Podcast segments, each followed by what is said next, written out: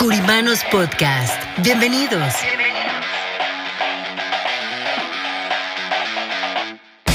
Espacio donde hablaremos de finanzas, economía, liderazgo, de los diferentes tipos de seguros como de vida, protección, anualidades, retiro.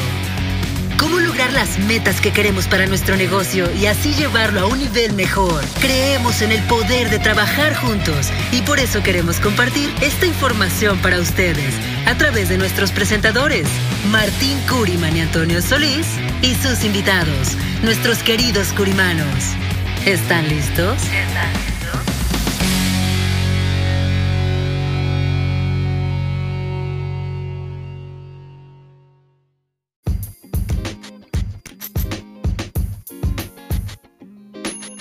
Hola, ¿cómo están? Bienvenidos a un episodio más de Curimanos Podcast y como cada episodio, acá con Martín Curiman. ¿Cómo estás, Martín? Muy bien, Antonio, muy contento. Un episodio más ya en los 150 programas. Ya casi, ya, casi, ya casi. pisándole los talones. Pisándole los talones, como tú dijiste, hay que celebrar. Exacto, muy bien, muy bien. Y pronto para celebrar nuestros 150 episodios de Curimanos Podcast. ¿Cómo has estado estos días, Antonio? También, muy bien, Martín. Eh, bueno, estuvimos en el Vision Tour en Chicago que realmente me quedé impresionado. Esperaba eh, poder salir del aeropuerto y que estuviera un poquito más fresco de lo que está acá en, en en Houston, pero estaba un poquito más caliente. Estaba caluroso. estaba muy, muy caluroso, pero creo que fue un, muy buen evento para las personas que nos pudieron acompañar. Eh, fue una muy buena experiencia y definitivamente se viene algo interesante para, para ir para Chicago, donde tenemos un buen grupo de agentes y de agencias quienes trabajan con nosotros. Así es, eh, tuvimos un buen momento de compartir también con las personas.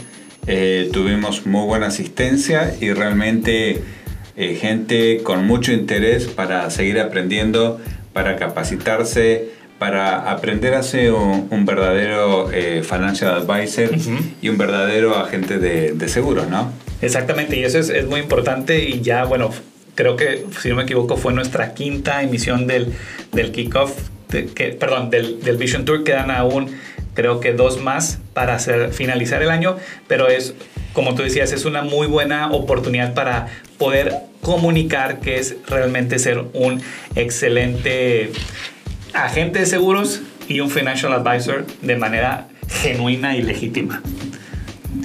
Está bueno. Y bueno, muy buena pregunta y muy, muy buen cuestionamiento más que todo, ¿no? O sea, ser un verdadero financial advisor, ser una persona que, que puede comunicar una buena asesoría financiera y hay muchos puntos en que uno tendrá que fijarse en esa área, ¿no? De cuando uno está realmente trabajando con un financial advisor, si es la persona correcta o no lo es. Ahí, Martín, bueno, yo eh, creo que hoy en día vemos mucha información en redes sociales, en las distintas redes sociales, tanto en TikTok como a lo mejor ahora en Threads, en Facebook, en Instagram, de gente que se dice que es financial advisor o que es financial planner, pero realmente no lo es y no tiene este conocimiento, pero desde tu perspectiva, ¿qué es lo que se debería de considerar para decir, ah, bueno, él sí es o este no es? Con el objetivo de que las personas que nos escuchan puedan tener la certeza de con quién están eh, acercándose para recibir información de sus finanzas personales. Mira qué pregunta interesante, ¿no? ¿Cómo, cómo puedo identificar a esas personas que se llaman financial advisors? Porque la pregunta es, ¿cualquiera puede autodenominarse como financial advisor? ¿Hay una carrera para estudiar unas eh, finanzas? ¿Hay, eh, ¿Hay un estudio a través de esto o simplemente yo llego, eh, aprendo algo, leí un manual y ya me declaro financial advisor, ¿no? Porque es, es lo que hoy está pasando en la industria. Cualquiera se autodenomina asesor financiero y cualquier persona no solamente se autodenomina, sino que cree asesorar a la gente financieramente y he visto montones de casos de personas que se hacen llamar asesores financieros y personalmente están quebrados, personalmente no pueden tener una cuenta de banco o simplemente no, todavía no tienen su casa o simplemente son personas que están endeudadas.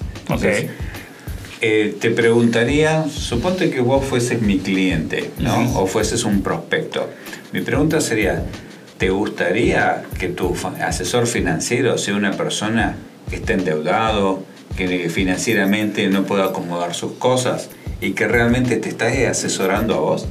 No, definitivamente, bueno, preferiría a alguien que con su ejemplo puede decir, ah, mira, tiene varios negocios, administra muy bien su oficina, eh, se ve que hay congruencia entre lo que dice y lo que me está recomendando, entonces creo que eso lo buscaría. Creo que pasa eh, eh, también, por ejemplo, cuando alguien se acerca con un nutricionista un nutriólogo, no es lo mismo que lo veas en forma esa persona activa haciendo ejercicio contra a lo mejor alguien que pudiera llegar a tener los estudios, pero no está como predicando con el ejemplo, como dicen. Claro, exactamente. Si vas a ir a un gimnasio para ponerte en forma y vos ves el instructor que te pone, esperás que por lo menos esté en forma Así. Y, que, lo vea que esté practicando, ¿no? que esté ejercitándose, que lleve una, lleve una dieta porque sería lo que uno espera. Mínimo mejor que yo. Por lo menos mejor que uno, ¿no? Claro. Entonces, si, eh, acá pasa lo mismo. Cuando uno busca un asesor financiero, va a buscar a alguien que sea próspero. va a buscar a alguien que sea congruente, como recién decías, ¿no? Que lo que dice lo hace. Que, que, puede, que pueda demostrarlo. Y que, y que realmente esté en esa, en esa prosperidad, ¿no? De que haya logrado algo que sea reconocido en, en la industria o que tenga un estudio sobre esto. Por eso, para nosotros es importante aclararlo porque nos lo encontramos a diario. Abrir las redes sociales y ves mucha gente diciendo, nosotros te podemos ayudar con tus finanzas, nosotros podemos hacer esto, aquello y lo otro, contáctame. Y antes de contactarlo, busquémoslo a ver si realmente es un asesor financiero. Busquemos la historia que esa persona tiene. Así es. Porque si hace un par de meses que vos estás trabajando, eh, perfecto, buenísimo, ¿no? Porque toda persona que sale de una universidad también tiene el derecho de empezar a hacer una carrera porque sabe, pero es la que uno quiere tener, es con lo quien uno quiere trabajar. Mostrame qué es lo que tenés, miremos en qué auto andás, miremos eh, cómo financieramente has crecido, ¿no? Y si vos trabajas para una compañía, ¿qué tan próspero próspero ha sido ahí. correcto. Estás en el, en el viaje que hace la compañía, estás en el viaje mayor que hace la compañía, porque lo lograste o simplemente es una aspiración que uno tiene.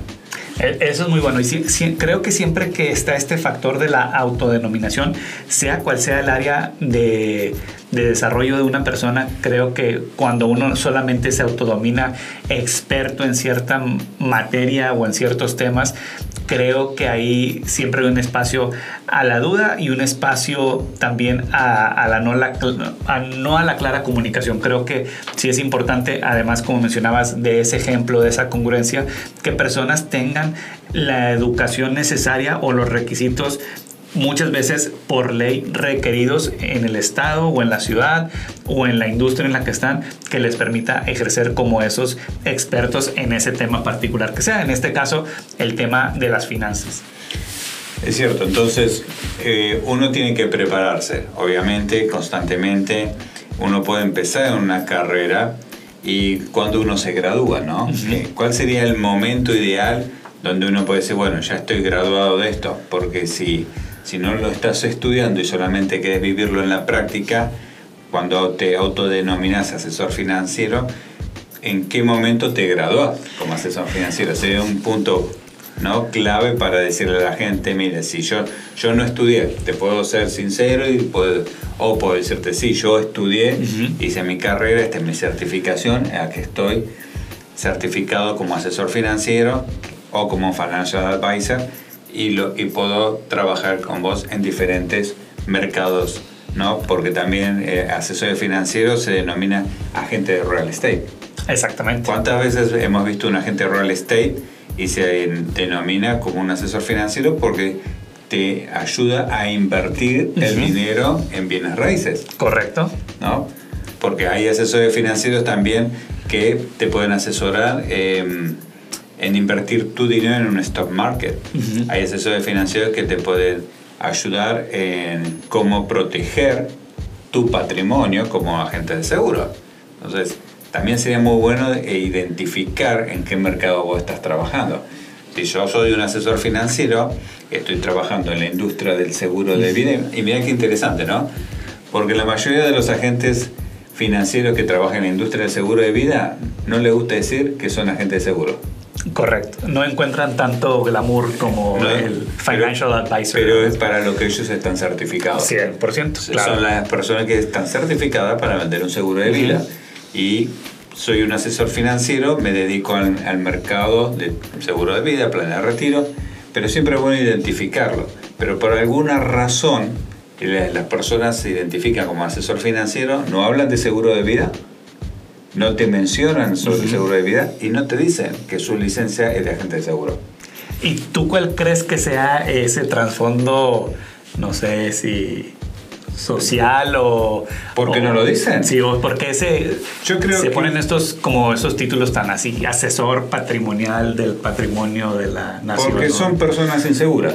Okay. De sí mismas. No tienen la seguridad que diciendo soy un agente seguro, puedo tener el mismo resultado. Totalmente. entonces, para mí, porque son inseguros eh, en, lo, en su conocimiento, inseguros en que no pueden lograr hacer una venta, inseguros porque dándose un título va a, a, darle como un estatus diferente. Si le decís a un cliente soy un asesor financiero que decirle si soy un agente de seguro. Claro. Y bueno, y bueno, aquí hay un ejemplo muy bueno de, bueno, la MDRT, tú has estado esta organización que es la Mesa del Millón de Dólares, de personas que tienen ingresos súper altos y ellos te dicen, ¿yo qué hago? Vendo seguros.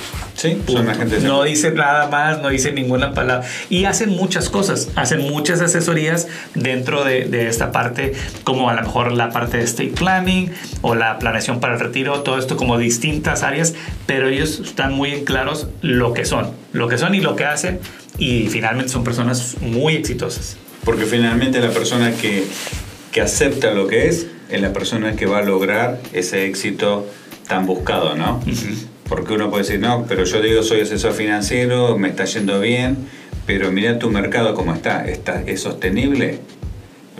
Lamentablemente a veces lo veo en personas que trabajan con nosotros. Ok. Que sí arrancan, le va muy bien, pero cuando veo sus cuentas, cuántas cuentas se les caen. Eso significa que hay clientes que, que se, le están, se le están cancelando. Y a veces por falta de entrenamiento, a veces por falta de conocimiento, a veces falta de preocupación con el cliente. Por eso nos estamos enfocando cada vez más en que esto no suceda, ¿no? Empezando por casa, porque claro. obviamente nosotros, Kuriman Brokers Group es una agencia broker muy grande, uh -huh. donde hay más de 2.000 personas trabajando, que por supuesto van a haber personas que están dentro de ese mercado. Hay personas que están dentro de, de ese nicho de personas que no les gusta entrenarse. Uh -huh.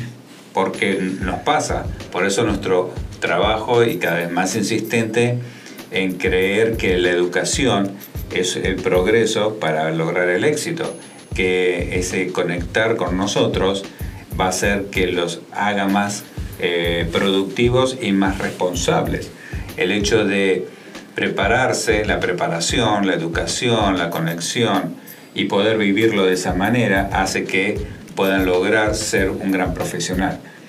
Identificarse con lo que uno estudia, identificarse con lo que uno hace y obviamente las, como agente de seguro dentro de una industria financiera te va a permitir no solamente trabajar en la parte de seguro de vida, sino también en la parte de retiro. Cuando uno habla de hacer un financial planning, una, una planificación financiera, ¿quiénes lo hacen? Lo hacen los asesores financieros, uh -huh. la planificación financiera. Y si vos estás trabajando en ese mercado, entonces ahí es donde uno empieza a, también a tener ese, eh, esa responsabilidad con el cliente. Por eso yo creo que mucho viene por la inseguridad, de no nombrarse así, eh, de no creer tanto en su producto como lo mejor, uh -huh. porque si vos lo crees te voy a explicar por qué como agente de seguro te recomiendo esto, esto y esto te voy a explicar por qué como agente de seguro puedo trabajar la parte de protección y la parte de retiro, que, que no solamente tiene que ver con seguro de vida, sino tiene que ver con la parte de anualidades, que es un tema que ya hemos hablado montones de veces. Entonces yo creo que viene mucho por ahí, por su inseguridad, por el poco reconocimiento, porque la persona está poco preparada o porque también está buscando un estatus porque si trabajo en finanzas son más importantes. Claro. Sí, yo, creo que, y ahorita mencionabas algo muy importante, eso de la, de la parte de la educación y también, bueno, dos cosas cuando uno se gradúa, bueno, creo que en esta profesión, pues al igual que un médico, que un doctor, continuamente se está actualizando. Creo que lo mismo pasa en nuestra industria, porque finalmente los mercados y la economía es un ciclo y están cambiando todos los días, todos los días, a todas horas y en 24, 7, 365 del año, días del año, etc. Entonces, por ese lado, creo que es importante que estemos continuamente actualizándonos de todo lo que está sucediendo y a la par de esto también nosotros ser nuestros eh, propios clientes en decir que lo que nosotros hacemos ya lo tenemos y creemos en el producto, porque creo que tú has visto también agentes que a lo mejor dice, no, bueno, yo no tengo póliza o no, no he comprado póliza para alguien de mi familia o para mí, lo que sea. Pero alguna vez estuve conversando con, con un agente y en su portafolio o en su, en su maleta de trabajo siempre traía sus pólizas.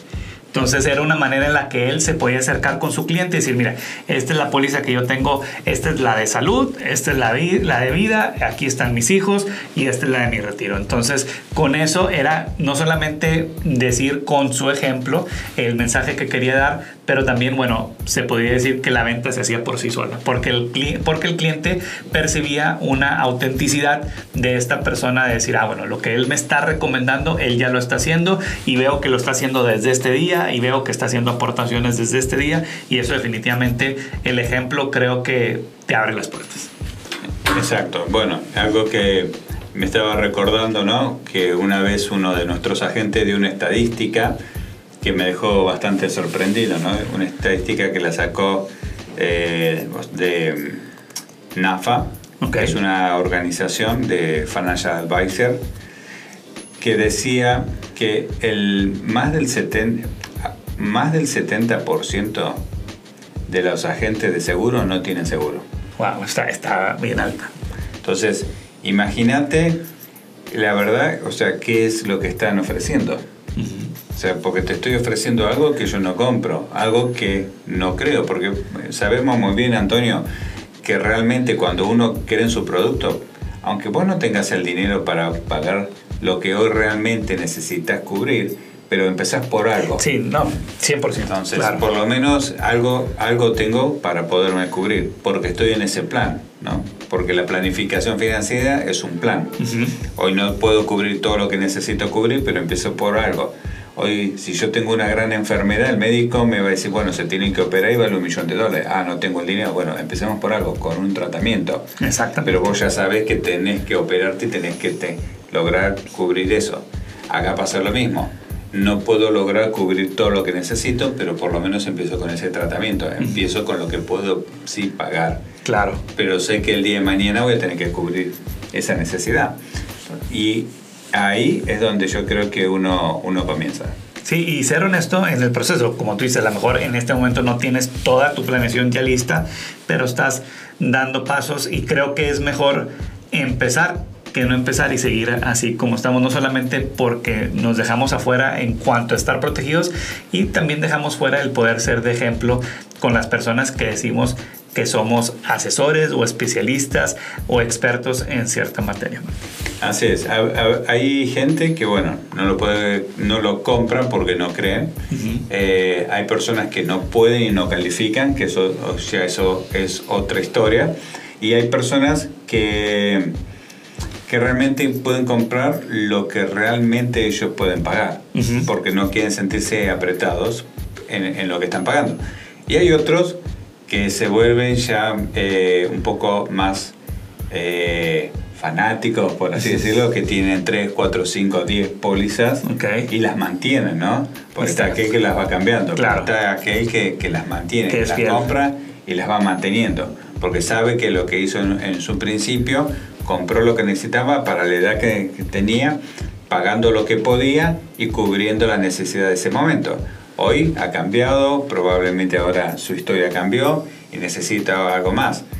Aunque sabe que el producto que compró hace 10 años, que hoy probablemente ya no está, hay productos nuevos, más competitivos, con mejores beneficios, pero lo mantiene. Y lo mantiene porque no va a volver a agarrar el costo de, de esa cobertura que hoy en día le van a estar ofreciendo, por más ventajoso que sea el nuevo producto. Sí, no, y eso ahorita me recuerdo que tienes un cliente, bueno, yo he escuchado que un cliente puede tener hasta 8 pólizas, pero tú tienes uno que tiene 10. 10, exactamente. Entonces, sí, eh, es algo que podemos hacer. La gente... Eh, lo que nosotros hacemos puede satisfacer muchas necesidades de nuestros clientes y solucionar distintos problemas. Pero bueno, esto es solamente parte de lo que nosotros creemos que un financial advisor, un financial planner debe tener. Martín, se vienen cosas importantes en la agencia, como decíamos en un principio, la parte del Vision Tour, kickoff, ya hay eh, fechas oficiales. ¿Pudieras decir un poquito la gente que pudiera ofrecer al acompañarnos al kickoff?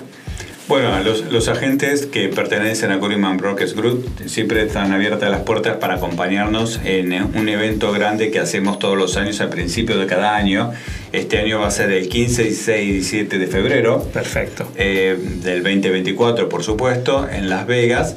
Estamos haciendo el Kickoff 2024 y es el inicio del año donde arrancamos el año con toda la mayor fuerza para poder... Eh, entrenar a la gente, saber dónde estamos parados, cuál es la visión para este año, cómo entrenar a las personas y cuál es la mejor manera para aprender, atender a sus clientes y poder avanzar dentro de esta industria. Perfecto, Martín. Y por último, ¿dónde pueden encontrarte? ¿Cuáles son tus redes sociales? Me pueden encontrar en Instagram, Facebook, TikTok, LinkedIn, eh, YouTube, como Martín Curiman o Martín Curiman Oficial. Perfecto. Y bueno, seguirnos también en todas nuestras redes sociales como Curiman Brokers Group. Y recuerden, Curimanos Podcast, tanto en Apple Podcast, Spotify y más de 11 plataformas disponibles para ustedes. Muchas gracias por estar con nosotros en un episodio más de Curimanos. Muchas gracias, Martín. Gracias, Antonio.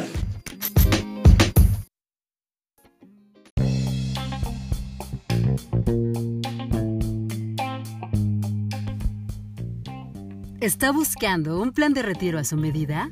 Por aquí, por favor. En Curiman Brokers Group no solo le daremos la mejor opción, sino también lo acompañaremos hacia su futuro, hasta que llegue ese momento en el que usted podrá contar con una excelente salud financiera y así enfocarse solamente en disfrutar lo más valioso que posee, su vida. Visite nuestra página www.curimanbrokersgroup.com o llámenos al número de teléfono 1-800-217-1932. 1-800-217-1932.